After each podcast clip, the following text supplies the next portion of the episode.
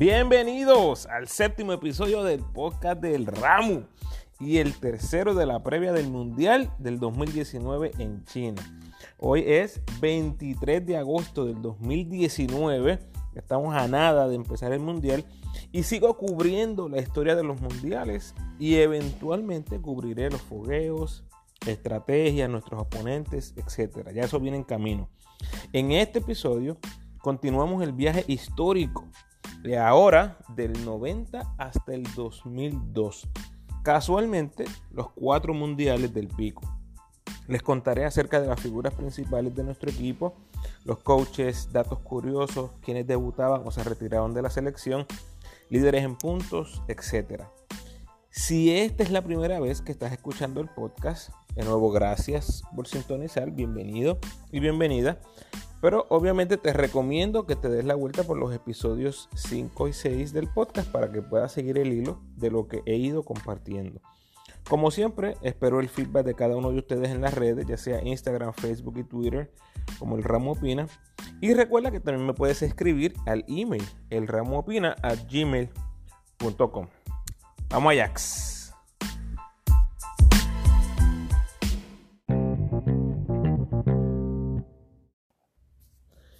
1990. En Buenos Aires, Argentina, se celebró el torneo número 11, mundial número 11 en la historia. En ese momento Argentina se unía a Brasil como los únicos países que habían recibido el torneo en dos ocasiones. Nuestro dirigente era Raymond Dalmau, ese del cual hemos hablado en los pasados podcasts. Dalmau debuta como dirigente nacional en el 89, o sea, un año antes. Por lo tanto, estamos hablando del el mejor jugador de toda una generación durante los 70 y ahora era el encargado de correr las riendas del equipo en un mundial donde prácticamente debutaba como coach. Este equipo venía de ganar oro en Centro del 89, marca perfecta de 6-0, oro en el premundial en México del 89, marca de 7 y 1. En ambos torneos, Raymond Dalmau era el dirigente. En el Mundial, en la primera ronda, vencimos a Angola por 3 puntos con el famoso ficotazo, un triple expirando la chicharra que dejó sobre el terreno a los africanos. Y pueden disfrutar de ese juego del parte de ese juego en YouTube gracias al canal de Ernesto Díaz González. Pero ese triple no debió contar. Sorry, Corillo. es la realidad. El reloj, por favor, vayan y fíjense, el reloj del partido se frizó quedando 4.5 segundos. Bueno, ya sea se frizó el reloj o la persona que estaba corriendo el reloj eh, lo detuvo. La realidad es que por espacio de 3 a 4 segundos el reloj no funcionó. Yo estimo que el tiempo debía terminarse aproximadamente cuando Giorgi Torres le hace el pase a Fico. Y todos sabemos que Fico agarró ese pase, cruzó la mitad de cancha y tiró ese bombazo espectacular, yo creo que como de 25 o, o 30 pies.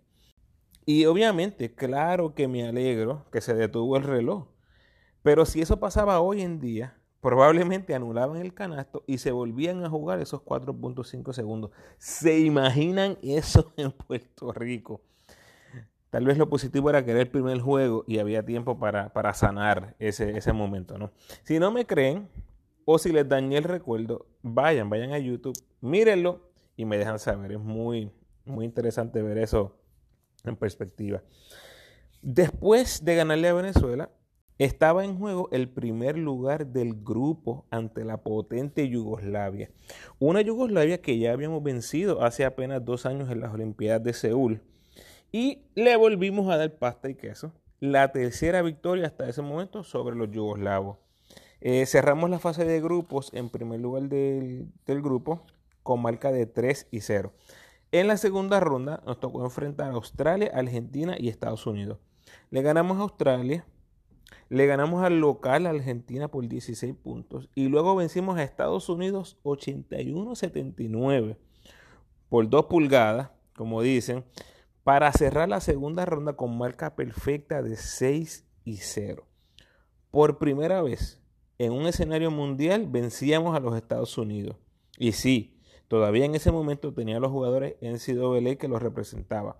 Curiosamente, dos años más tarde, en las Olimpiadas del 92, nacería el Dream Team de los Estados Unidos.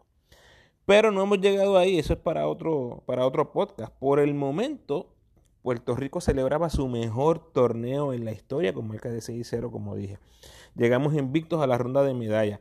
Esa racha de seis victorias consecutivas es al sol de hoy la mejor racha en cualquier mundial u olimpiada en nuestra historia. Nunca nos vimos, ni nos hemos vuelto a ver más dominantes que en ese momento. Esa es la realidad.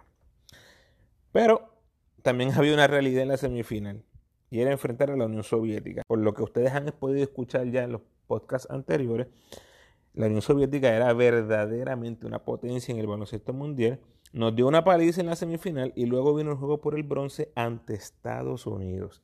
Ese mismo Estados Unidos que ya habíamos vencido unos días antes por los dos puntitos que les dije. En esta ocasión les tocó a los gringos celebrar por el mismo margen, por dos pulgaditas. Todavía el sol de hoy, ese pase de Piculín buscando a, Carter es el recuerdo más antiguo que tengo del equipo nacional. Tenía nueve años cuando eso pasó y, les soy honesto, lo único que recuerdo de ese momento es a papi diciendo piculín, piculín, con una decepción increíble en su rostro, en, el tono en que lo decía. Nunca, nunca recuerdo ver a papi más decepcionado en un partido o ante el resultado en un partido que en ese momento. Eh, ya teníamos prácticamente la medalla de bronce colgada en el cuello cuando los, estadounidenses la arrebataron. E, así fue. Eso fue bien doloroso. Todavía el sol de hoy duele, duele, duele muchísimo. Y quiero ser claro, esa jugada no definió el partido, sin lugar a dudas, pero es lo que muchos recordamos, el pase del pico. Ganábamos 96-88 con minuto y medio en el reloj. Gente, ganamos por 8 puntos y no pudimos contener a Kenny Anderson.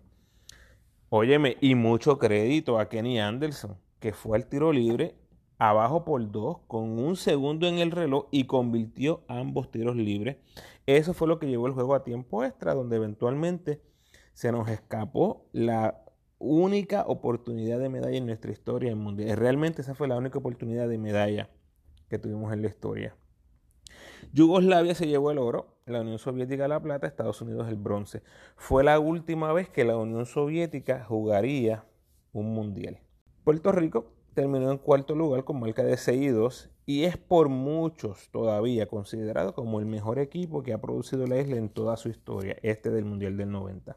El quinteto ideal quedó compuesto por Oscar Schmidt de Brasil, Tony Kukoc de Yugoslavia, Vlade Divac, también de Yugoslavia, Kenny Anderson de los Estados Unidos y el nuestro, Federico Fico López, entre los mejores cinco del mundo en 1990. Establecimos un récord en porcentaje de victorias con 75% que todavía permanece al sol de hoy. Como otro dato curioso, en ese mundial también establecimos un récord en tiros libres anotados con 21.4 por partido y en por ciento del tiro libre con 77.4%, récords que todavía siguen vigentes al sol de hoy. Interesante que Piculín y Cartel debutaban en mundiales, en mundiales específicamente, acompañados de siete jugadores que ya habían tenido experiencia previa en mundiales. Hasta ese momento, Puerto Rico había participado en seis mundiales y cuatro, gente. Cuatro fue la mayor cantidad de jugadores que repetían en cualquier equipo. O sea, estábamos haciendo historia porque por primera vez más de la mitad del equipo ya tenía experiencia previa en estos torneos. Y a eso le sumamos que debutaba un piculín y debutaba un cártel. O sea, realmente había una mezcla exquisita de jóvenes veteranos y jugadores eh, experimentados. Piculín fue nuestro líder ofensivo del torneo con 18,4 puntos y se convirtió en ese momento en el primer jugador en la historia de la selección que anotaba en doble dígito en todos los partidos de un mundial. Le siguió Jerome Mincy con 14,4 puntos. Debutaba en la selección Papote Agosto y fue el último torneo para Angelo Cruz. Otra nota curiosa es que Jordi Torres, con 32 años, hacía su regreso al equipo nacional después de casi una década de estar fuera. Eh, eh, y obviamente eso es historia para otro podcast, el caso de, de Pero el centro básquet del 81 había sido su último torneo hasta ese momento con la selección. Wow, casi una década fuera y regresar y ser parte de, de este equipo tiene que ser algo súper especial para Giorgi. Este cuarto puesto en el Mundial empataba con el cuarto lugar obtenido en las Olimpiadas del 64 y ambas estas son reconocidas por los expertos como las mejores actuaciones de nuestros 12 magníficos en nuestra historia. Ahora, recuerden que les mencioné en el podcast número 5 que un documento que encontré recientemente indica que Puerto Rico terminó en cuarto lugar en el Mundial del 59. O sea que en nuestra historia entiendo que se tiene que aclarar que Puerto Rico ha terminado entre los mejores cuatro países en Mundiales o Olimpiadas en tres ocasiones. Mundial del 59, Olimpiadas del 64 y Mundial del 90. Ojo con eso y oído con eso a la federación. Si se puede aclarar eso oficialmente con la FIBA sería fabuloso. Muy bien, vamos a 1994. En esta ocasión vamos a Toronto, Canadá. Primera vez que el torneo llega a Canadá. Ahora Carlos Morales era el dirigente y llegábamos, escuche esto, llegábamos con oro de Centro Básquet del 93, invictos con 9 y 0. Plata en el premundial del 93 con 5 y 2. Oro en los centroamericanos y del Caribe del 93 con 5 y 1. Oro en los Goodwill Games del 94 con 4 y 1. Todos esos torneos dirigidos por Carlos Morales. Llegábamos con récord acumulado de 23 y 4 a ese mundial contra equipos de todos los colores y de todos los sabores. En la primera fase empatamos con 2 y 1 con Grecia y Alemania y avanzamos a la segunda ronda por diferencial de puntos. Lamentablemente perdimos los tres partidos de segunda ronda y eso nos puso a luchar los puestos 5 al 8. En esa ocasión terminamos en sexto lugar. Lamentablemente, obviamente volvimos a dar reversa como equipo. Luego de un magnífico mundial del 90, Puerto Rico caía debajo del 50% con récord de 3 y 5. Eh, lo más que recuerdo de ese mundial es un tapón asquerosísimo que le dio Orlando Vega a Shaquille O'Neal y se le fronteó en la cara, pero gente con un guille brutal. Perdimos 83 a 134. Seguimos. De este torneo en adelante tengo todas las estadísticas, así que pude medir la eficiencia de cada jugador. El boricua más destacado en este torneo fue James Carter con 16 puntos, 4 rebotes, 4 asistencias, un robo, 52% de 2 puntos, 36% en triple, 87% del tiro libre en 31 minutos. Carter en ese momento se convirtió en el segundo jugador en nuestra historia, detrás de Piculín, que les acabo de mencionar, 1990, en anotar en doble cifra en todos los juegos de un mundial. A Carter le siguió Mincy con 13,5 puntos y 7.6 rebotes, y Piculín con 12,8 puntos, 7.3 rebotes y 51% de campo en 30 minutos. Cinco jugadores repetían del mundial anterior. Estos eran Piculín, Fico, Jerome Mincy, Galeón y Carter. Históricamente, este fue el primer mundial donde Estados Unidos participó con jugadores de la NBA ganando de forma invicta en ocho presentaciones. Esta fue la última vez que vimos a Fico López con el uniforme de Puerto Rico. Que en paz descanse, Fico López.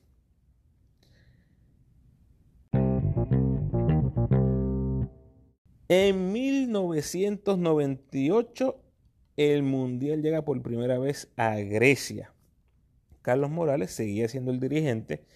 Veníamos en esa ocasión de ganar plata en el Centro Vasca del 97 y en el Premundial del 97.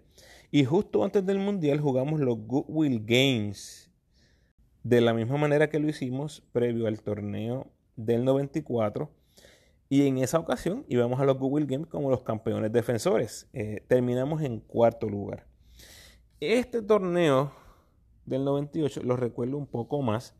Ese juego de eliminación contra Italia es el primero en mi colección de partidos del equipo nacional y cada vez que lo veo lo sufro. Créame que por lo menos una vez al año me, doy la vuelta para escuchar y ver ese, ese partido. El plantel era uno bastante balanceado, pero se dependía demasiado de los veteranos. Habían siete jugadores con experiencia previa en mundiales, que era básicamente la rotación principal. A esos siete jugadores más veteranos se le sumaron los mundialistas de la categoría sub-22, Carmelo Travieso, Guayacán Santiago, Rolando O'Rultiner y Daniel Santiago, que como saben eran tres del cuadro regular de ese equipo sub-22 y el Guaya, que era el sexto hombre. O sea, cuatro de los jugadores más destacados se integraron en este Mundial del 98. Y por el segundo Mundial consecutivo terminamos con récord negativo de 3 y 5, en lo que fue sin lugar a dudas un torneo decepcionante para los nuestros. Eh, hubo peleas internas, mucho enfoque en los árbitros, no ejecutamos cuando había que hacerlo. Casiano fue castigado o disciplinado en medio del torneo. O sea, fue, eh, fue un torneo bastante tumultuoso para Puerto Rico. Como dato curioso, gente, nos tocó con Yugoslavia y Rusia en el grupo inicial. Rusia ya, ya no era la Unión Soviética, ya era Rusia en ese momento. Y miren cómo son las cosas, que esos dos equipos fueron los que ganaron oro y plata respectivamente. Luchamos fuertemente, pero no pudimos conseguir los resultados. Por primera vez desde el 1986 caíamos fuera de los mejores 8, terminando en la posición 11. Como equipo establecimos un nuevo récord en tiros libres con 30 por partido, pero apenas lanzamos 69% de la línea. Piculín estuvo espectacular, tuvo un torneazo promediando 17 puntos, 11 rebotes, 2 asistencias, 70% de campo en 31 minutos. Y el Picu en esa ocasión se convertiría en el primer puertorriqueño en la historia en anotar en doble dígito en todos los juegos de dos mundiales. O sea, fue el primero que lo hizo en un mundial y también fue el primero que lo hizo en dos mundiales. Orlando Vega con 14 puntos y 4 rebotes y Edicaciano 13 puntos, 46% en triple.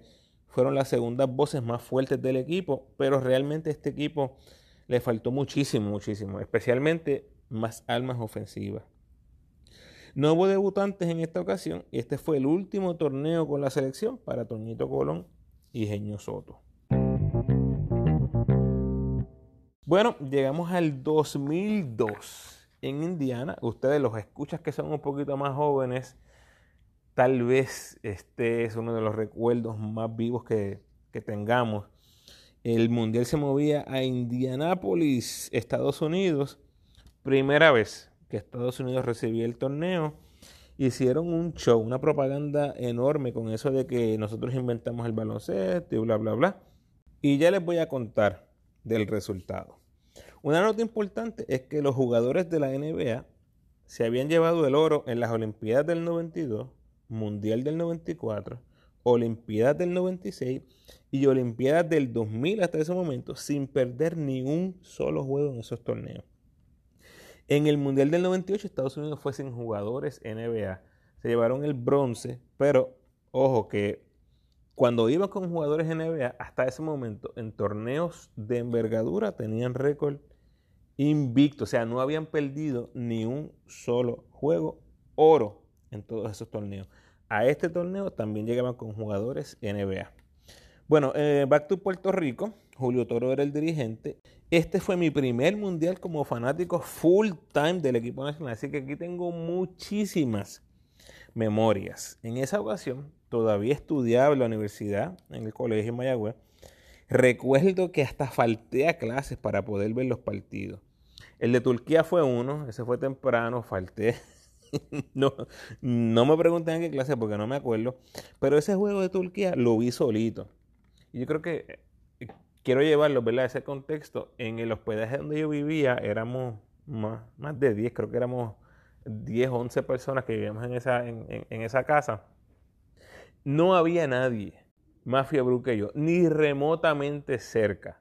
O sea, habían fanáticos del equipo nacional, pero era, eran, eran, no, no llegaban en, en, ninguna manera al nivel de fanatismo que yo tenía eh, siguiendo el equipo nacional. Por eso ese lo vi solito y obviamente lo disfruté solito. eh, en un juego que Arroyo apenas participó, se estaba recuperando de una lesión. Y el resto del conjunto realmente se unió magistralmente para obtener esa victoria. Recordemos que Arroyo ya tenía experiencia en la NBA en ese momento, así que había muchos rumores acerca del liderazgo dentro del equipo, cómo eso estaba eh, influenciando el liderato dentro del equipo. Contra Líbano habíamos un poco más de personas y lo celebramos bastante. En ese juego, Larry Ayuso anotó 37 puntos rompiendo el récord de puntos que había establecido Rubén Rodríguez en 1978. Repasen el episodio 6 y se darán cuenta de algo bien particular. Aquí les va un hint. Líbano clasificó vía Asia. ya ustedes saben. Ayuso no solo estableció el nuevo récord de puntos, sino que también estableció un nuevo récord de eficiencia con 41 unidades. Después perdimos con Brasil, ahí se le bajaron las esperanzas a varios. Ah, esto es más de lo mismo, bla, bla, bla. Ayuso marcó 31 puntos y 9 triples, todavía un récord con la selección. O sea, una, una ridícula ese partido con Brasil. Esos triples de Ayuso era otra cosa.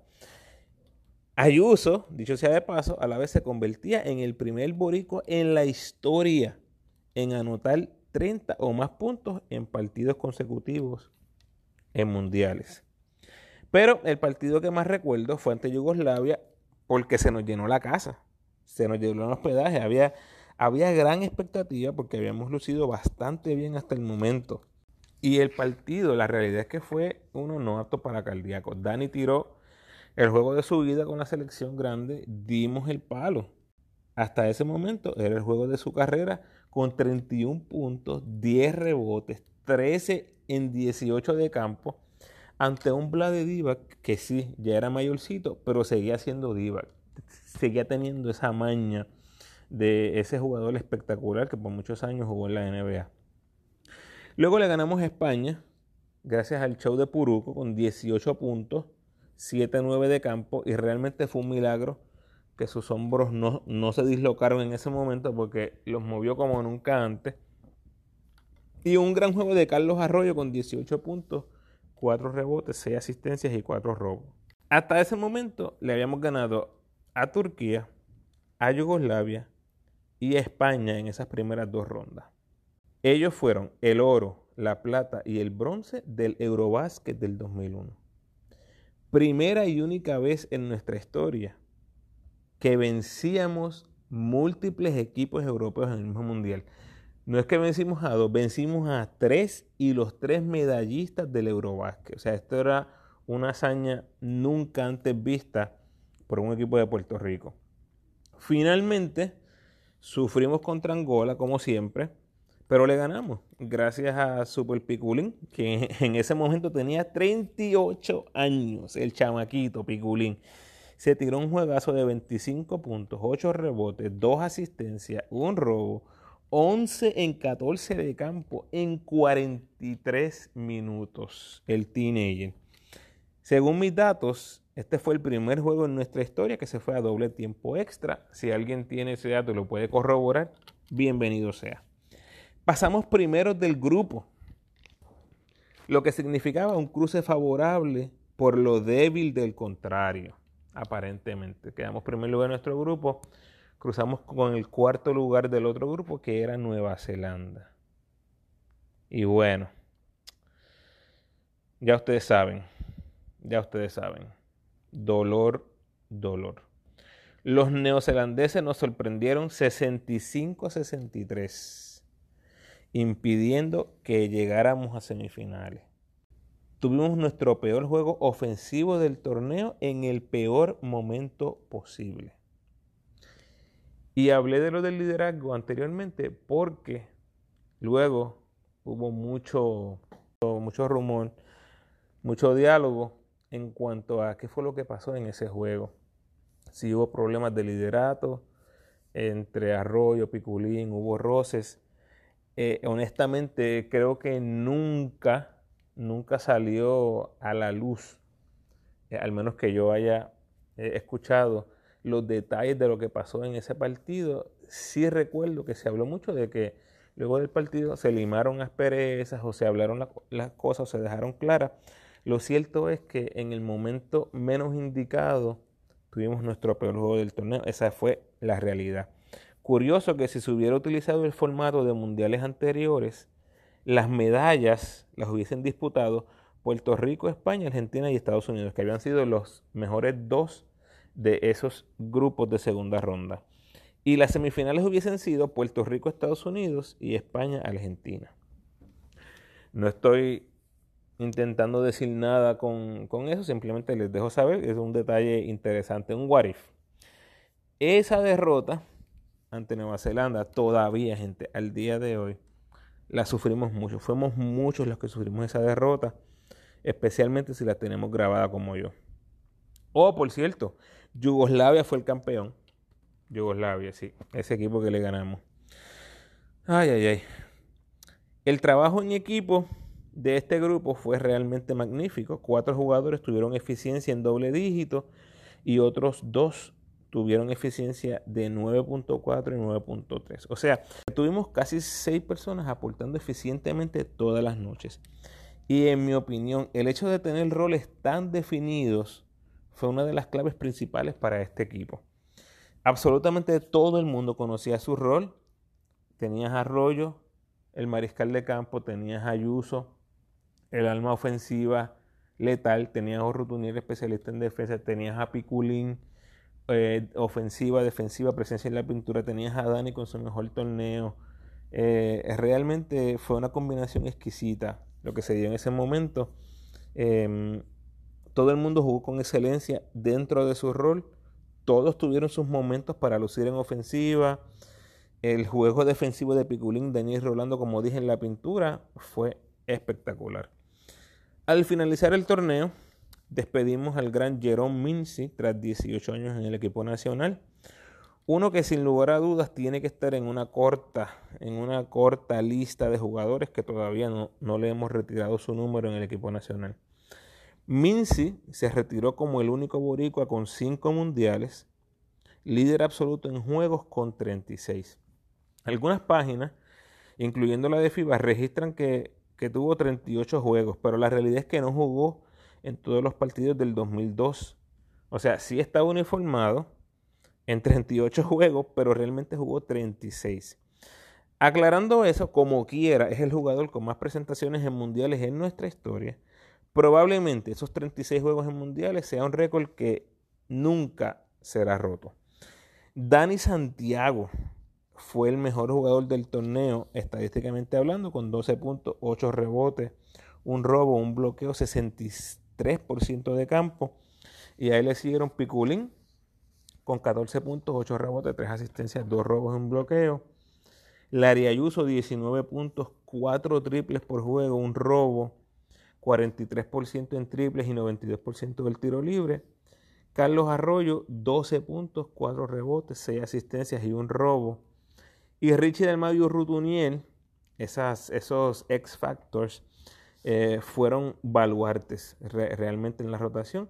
Se combinaron para alzar 52% de dos puntos, 36% en triple, 83% del tiro libre, acumulando colectivamente, otra vez, 6 rebotes, 5 asistencias, con 2.4 asistencias por error, 2 robos y 14 puntos. O sea, eh, es realmente un equipo de baloncesto jugando en conjunto.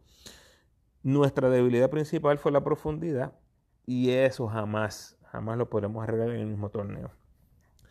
Teníamos seis jugadores con previa experiencia en mundiales, tres de ellos formando nuestra línea frontal inicial y para completar, debutaban en este tipo de torneo, en el escenario mundial, Arroyo y Ayuso, que sería nuestro backcourt por los próximos nueve años consecutivos. O sea, la realidad es que Arroyo y Ayuso casi representan lo que fue esa primera década del 2000. Eh, ellos fueron la cara del equipo nacional sin lugar a dudas. Impresionante, ¿verdad? Ver la mezcla de veteranos con jóvenes. En ese caso tenías a Piku, el veterano, estaba Minci, tenías a jóvenes como Arroyo, como Ayuso, Urrutuniel, Dani. Una mezcla bien, bien interesante. Eh, pero tuvimos unas bajas muy sensibles justo antes del torneo. Casiano y Toñito ganaban el campeonato en el BCN, decidieron no asistir por alegadamente unas lesiones, ¿verdad? O cansancio.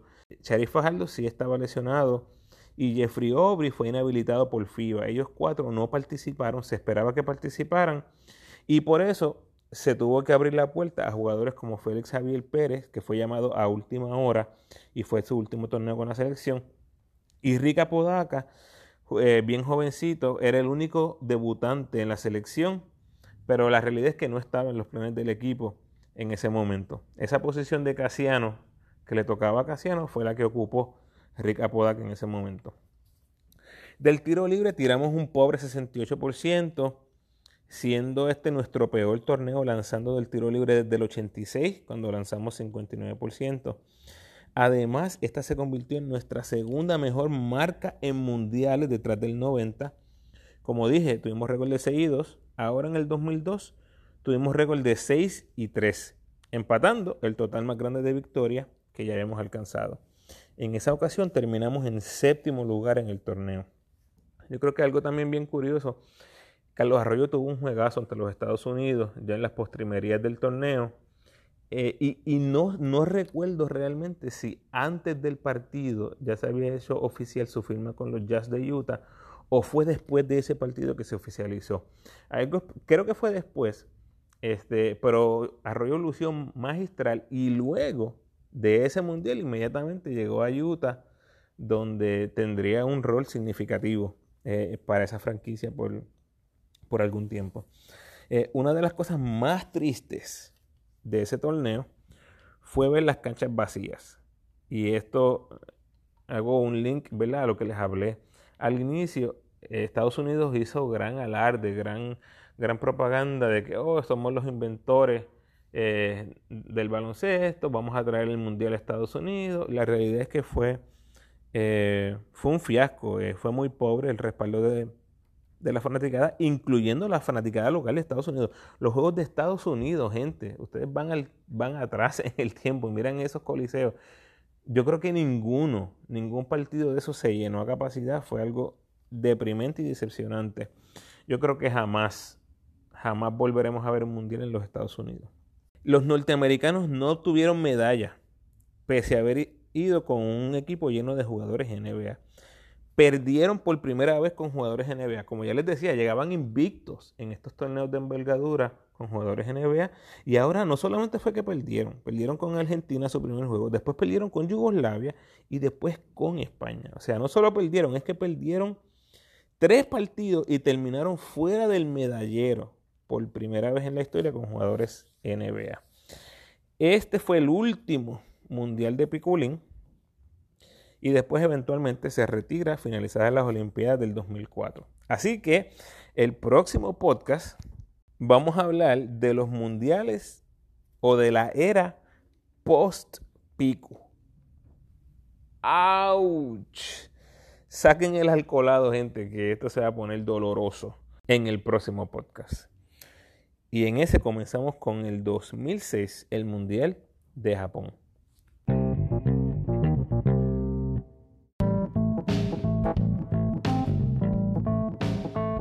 Gracias por sintonizar, Corillo, como siempre.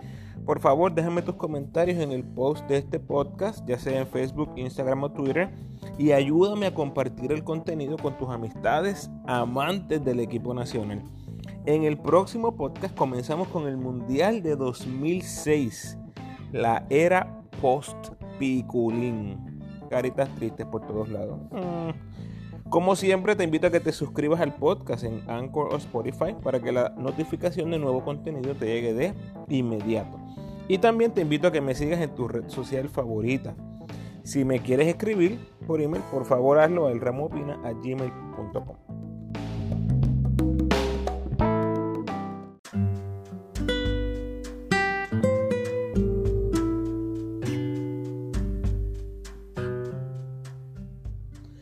pensamiento de hoy. No conoces gente por accidente. Siempre hay una razón, ya sea una bendición o una lección. Bendiciones, mi gente.